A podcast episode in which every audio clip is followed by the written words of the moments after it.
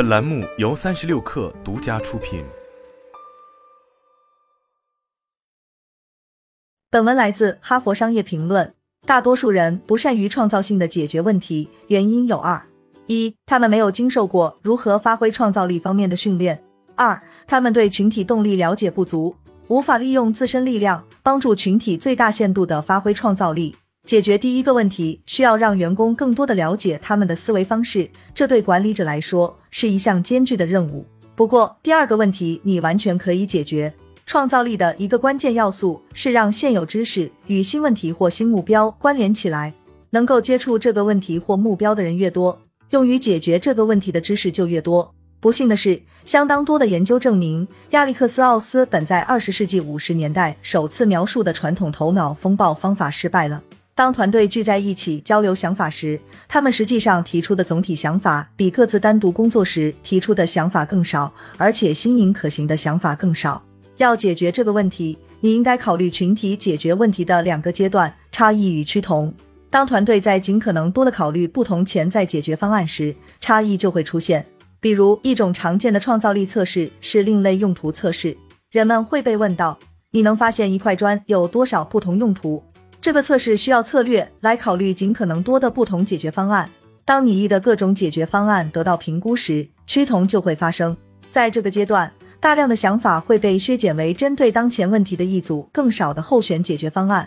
群体创造力的核心原则是，独自工作的个体会出现差异，而一起工作的群体成员则会趋同。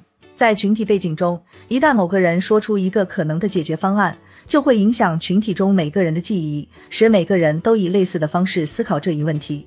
这就是为什么在一起工作的群体比单独工作的个人差异更小的原因。要解决群体创意产生的问题，请注意你试图利用差异和趋同的时机。